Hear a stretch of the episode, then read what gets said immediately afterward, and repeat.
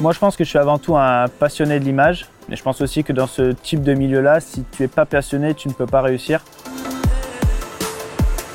C'était une passion, j'étais passionné, je comptais pas mes heures. Je pense que j'ai dû faire au moins 500 vidéos de BMX et peut-être être payé pour 20 euh, d'entre elles.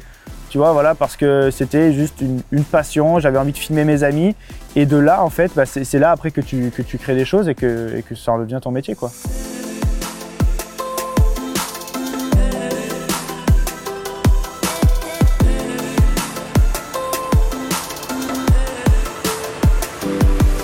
Bonjour à toutes et à tous et bienvenue dans ce nouvel épisode du podcast de Business School. Un influenceur est-il un entrepreneur comme les autres? C'est la question que nous avons posée à JC Pierry, Instagrammeur spécialisé dans la photographie et le voyage. Il nous parlera de la manière dont il se finance, mais aussi des voyages iconiques qui ont marqué sa vie. Bonjour JC. Salut à toi. Merci d'accepter de répondre à nos questions. Donc, est-ce que tu peux déjà nous en dire plus sur le lieu où on est aujourd'hui? Alors ici, on est dans un lieu un peu particulier, Urbex, euh, à côté de Lumini, à Marseille. Et c'est un endroit que j'utilise pas mal pour faire, euh, pour faire du drone, pour m'exercer. Merci de nous recevoir ici et de partager avec nous ce, ce lieu qui, qui t'est cher. On te décrit comme un photographe, un influenceur, un réalisateur. Finalement, comment tu te définirais? Moi, je pense que je suis avant tout un passionné de l'image. Euh, et, je pense aussi que dans ce type de milieu-là, si tu es pas passionné, tu ne peux pas réussir. Je pense que voilà, c'est donc principalement c'est ça. Après, on a plusieurs casquettes, comme tu dis, voilà, photographe, réalisateur.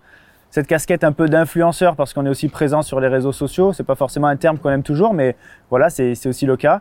Et euh, j'espère un jour avoir cette casquette de, vrai reporter parce que c'est vers ça que je tends, j'espère. Et aujourd'hui, tu es photographe, réalisateur et passionné d'image, comme tu le dis, mais avant, tu as fait le choix de faire une école de commerce. Pourquoi? On va dire que voilà, la photo, la vidéo, c'est une passion. Ce n'était pas forcément dédié à être un métier. J'avais plus pour vocation d'être gestionnaire en patrimoine à la base. Donc trois ans, une licence en finance, dont euh, malheureusement je ne me rappelle absolument rien.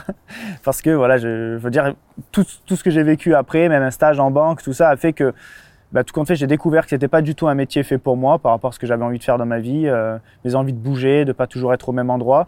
Et après, j'ai fait euh, fait un master en sport event parce qu'en même temps, euh, avec un de mes meilleurs amis, on montait un gros festival de sport extrême et de musique. Et donc, c'est pour ça que ben, je savais que ça aussi allait pouvoir m'aider parce que potentiellement, ça allait pouvoir devenir mon métier. Justement, qu'est-ce qui s'est passé? Parce qu'il y a quand même un gap entre gestionnaire de patrimoine et, et la photo, la vidéo. Comment tu as, comment as switché de l'un à l'autre? Alors photo et vidéo, c'est quelque chose que j'ai commencé à l'âge de 15 ans. Euh, Aujourd'hui, voilà, je vais avoir bientôt 32 ans. Et, euh, et donc tout ça, c'est parti d'une autre passion, du BMX. Euh, moi, je suis un ancien professionnel en BMX freestyle, donc dans les skateparks, tout ça. Et c'est comme ça que j'ai découvert cette passion de l'image. Et petit à petit, en fait, en filmant mes amis, je suis arrivé à faire d'autres projets, à commencer à vendre un petit peu des projets mais à la base que dans le monde du sport extrême. Après, j'ai touché un peu à tout. J'ai fait euh, bah, des soirées grâce à mon ami avec qui après j'ai créé les, festivals. J'ai fait des clips de musique, j'ai fait des mariages, tout ça.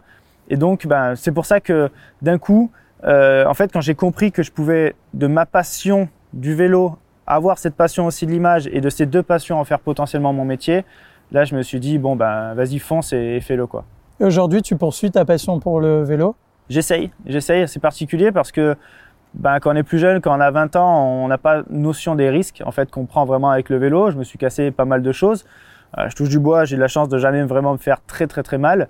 Mais aujourd'hui, malheureusement, s'il suffit de me casser un doigt pour que je travaille plus pendant peut-être des mois. Donc euh, voilà, maintenant, cette prise de risque, elle est différente. Donc euh, on fait attention. J'essaye de faire un petit peu du BMX parce que j'adore toujours ça, mais je me remets au VTT parce qu'à la base, c'était les origines et aller plus dans la nature que dans les skateparks maintenant. Et donc tu le disais, euh, tu as commencé très tôt la photo, la vidéo. Comment on s'impose dans un milieu qui est très fermé et très concurrentiel? Alors moi, en fait, honnêtement, à la base, je cherchais pas vraiment à devenir le meilleur ou vraiment d'en vivre. Donc euh, je pense que le conseil que je pourrais donner aux gens, c'est d'utiliser une passion de base pour se lancer et après potentiellement essayer de toucher un petit peu à tout. Donc moi, c'est vrai que c'était le vélo. J'ai eu la chance aussi d'être dans un, dans un moment de la vie où il y avait très peu de vidéos, c'était un peu le lancement. Mais euh, bah, il y en avait plusieurs aussi qui se lançaient, il y en a d'autres qui n'ont pas réussi à, évoluer. Et je pense que voilà, il fallait, il fallait prendre euh, ce qu'il fallait prendre au bon moment. C'était une passion, j'étais passionné, je comptais pas mes heures. Je, faisais, je pense que j'ai dû faire au moins 500 vidéos de BMX et peut-être être payé pour 20 euh, d'entre elles. Tu vois, voilà, parce que c'était juste une, une passion, j'avais envie de filmer mes amis. Et de là, en fait, bah, c'est là après que tu, que tu crées des choses et que, et que ça en devient ton métier, quoi.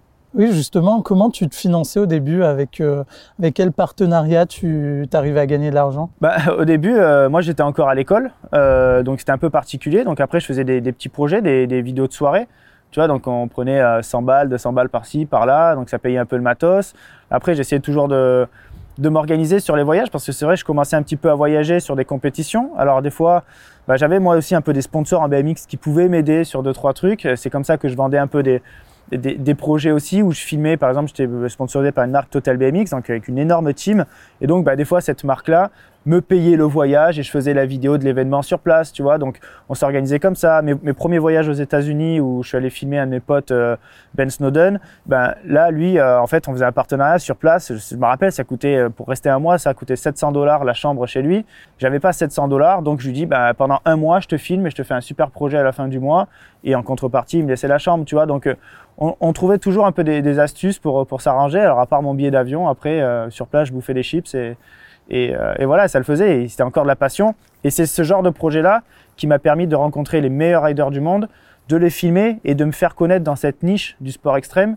Et en fait, grâce à ça, après, bah, tu te fais remarquer par d'autres marques comme euh, Red Bull, etc. Et, euh, et bah, de là, bah, tu fais d'autres projets. Et puis après, tu essaies de toucher un petit peu à tout. Et tu te dis, voilà, le sport extrême, il n'y a pas trop d'argent là-dedans. C'est un peu compliqué pour gagner sa vie. Mais bah, après, tu vas faire un petit mariage, tu vas faire une petite vidéo de soirée. Et donc, tu gagnes un peu ta vie comme ça. Euh, tu payes ce que tu dois payer, ton matos, et puis tu évolues. Et du coup, c'est quoi le plus dur quand on essaie de se faire une place dans ce milieu? Le plus dur, je pense, c'est de se démarquer par sa créativité. Moi, je me rappelle dans le, dans le sport extrême, à la base, euh, tout le monde filmait avec un fisheye, donc les ultra grands angles avec beaucoup de déformations. Et euh, on était vraiment, je pense qu'on était à peine une dizaine à commencer à utiliser des 50 mm, des trucs comme ça, et aller faire des petits plans focus avec, tu vois, du, du euh, flou net euh, sur, sur des éléments, des, des, petits plans qui avaient un peu rien à voir avec le riding, mais rajouter un peu d'esthétisme dans les vidéos.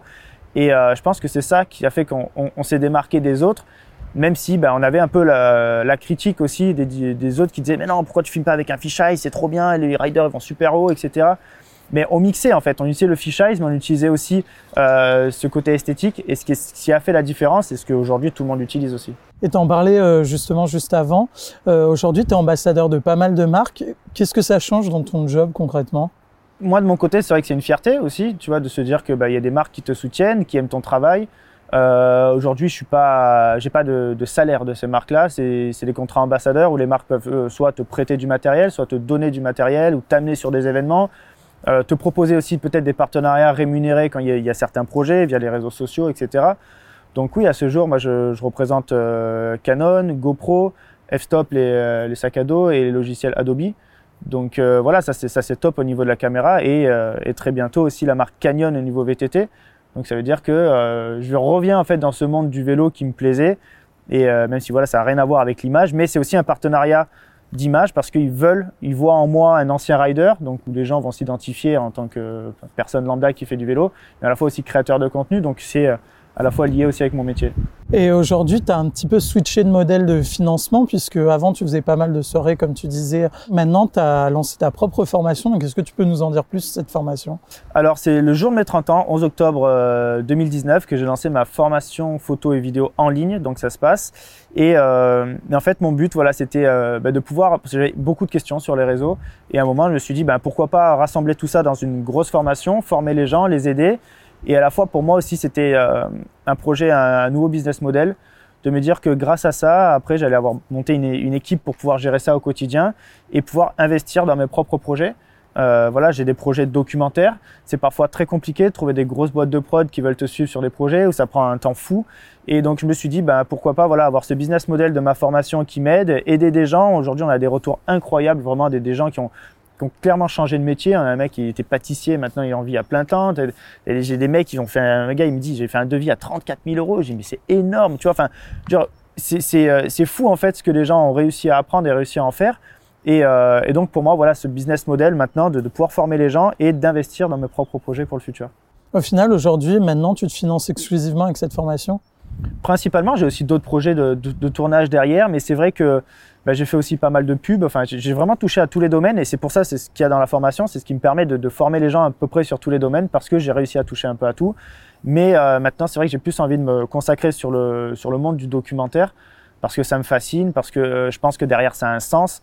Parce qu'en fait, je me suis rendu compte et, que quand je créais une pub, bah, il y avait un sens pour moi parce que je faisais du contenu, ça me plaisait, je suis passionné, je gagne, mon, je gagne ma vie aussi avec ça.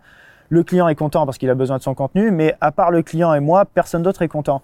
Et donc, je me suis dit, ben, pourquoi pas créer bah, des documentaires où des gens vont être contents de regarder ça. Moi, je vais être content, potentiellement des partenaires, des sponsors dedans aussi, et en même temps euh, essayer d'aider via des associations. Et comme tu le dis, tu t'es mis, en fait, à accélérer euh, euh, sur les documentaires. Comment tu produis ces grosses productions? Alors aujourd'hui, c'est pas des vraiment grosses productions. En fait, c'est ça que les gens ont du mal à voir. C'est que, en fait, je pense que j'ai cette capacité à m'adapter avec pas grand chose. Et c'est pour ça que je forme les gens à essayer de réaliser des choses avec pas grand chose et, jamais se dire que le, matériel doit être un frein. Tu vois, c'est jamais un frein le matériel. Et euh, par exemple, sur ce documentaire à Madagascar, quand je suis parti avec mon pote Julien Oliva, on n'était même pas parti faire un docu.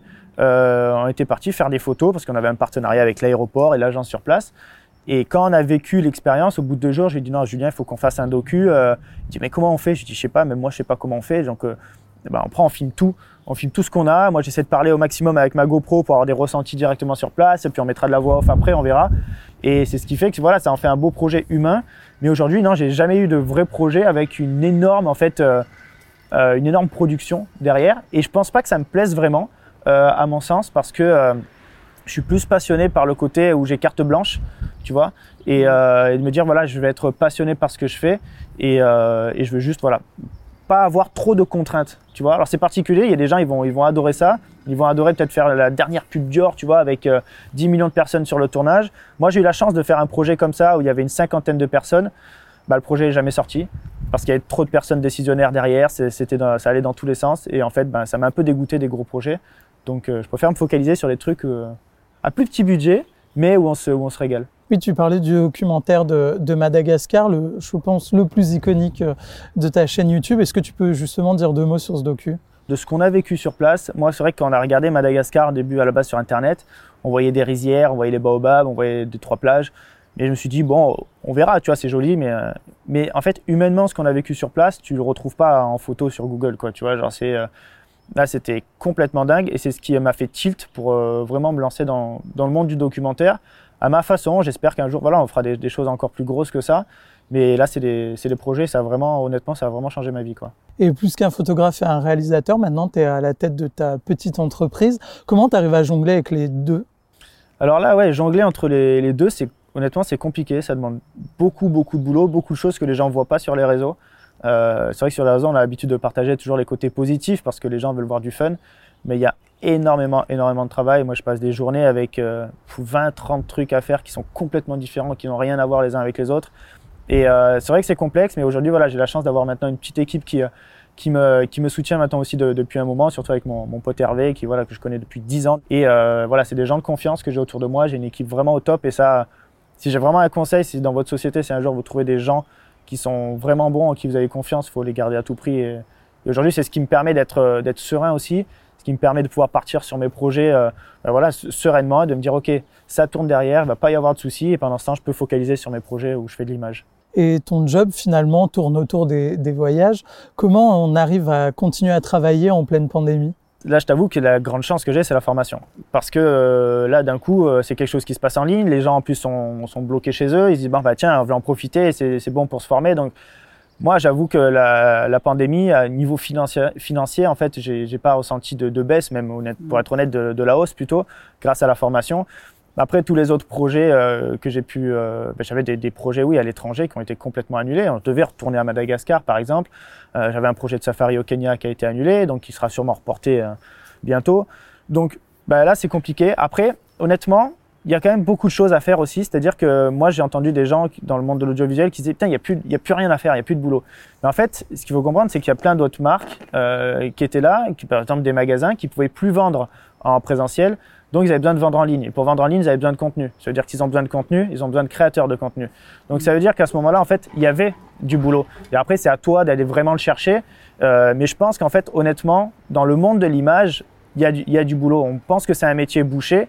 Et, euh, et, moi, je pense pas du tout, parce qu'on est entouré d'images autour de nous, que ce soit sur des magazines, soit sur notre téléphone, la télé, dans les rues.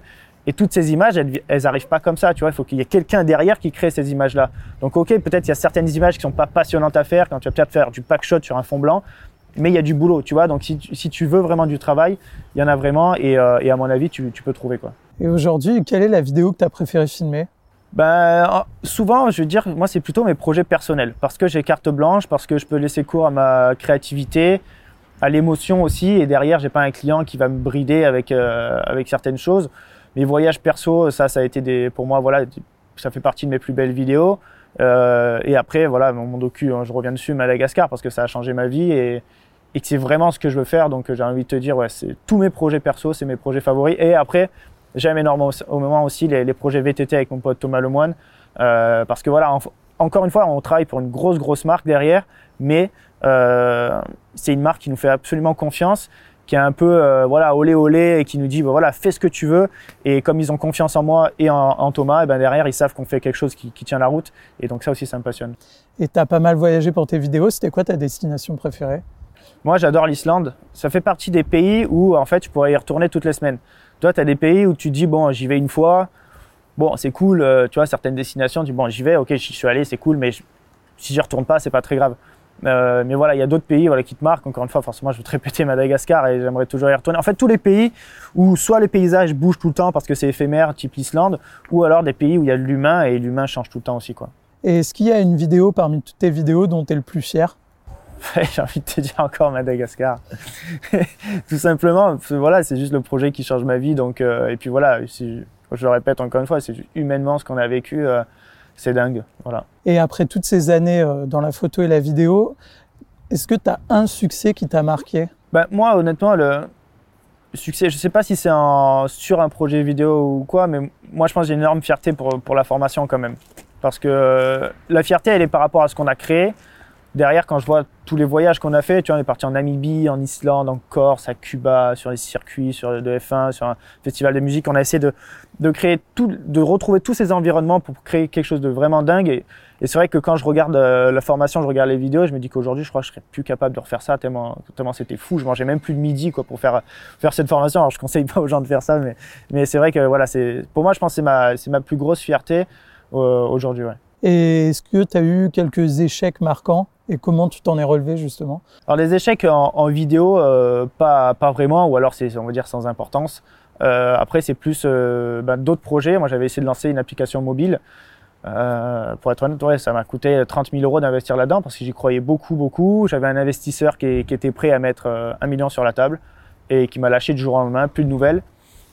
Bon ben voilà, donc j'ai perdu 30 000 euros, c'était compliqué. En même temps, je lançais ma formation, donc je me suis dit bon, euh, qu'est-ce que tu fais? Euh, C'est peut-être un mal pour un bien, tu vois, parce que j'aurais peut-être dû me mettre à fond euh, dans cette application et j'aurais peut-être pas pu sortir ma formation. Et aujourd'hui, c'est la fierté que j'ai dedans, c'est surtout le retour des gens quand je vois ce qu'ils font et tout.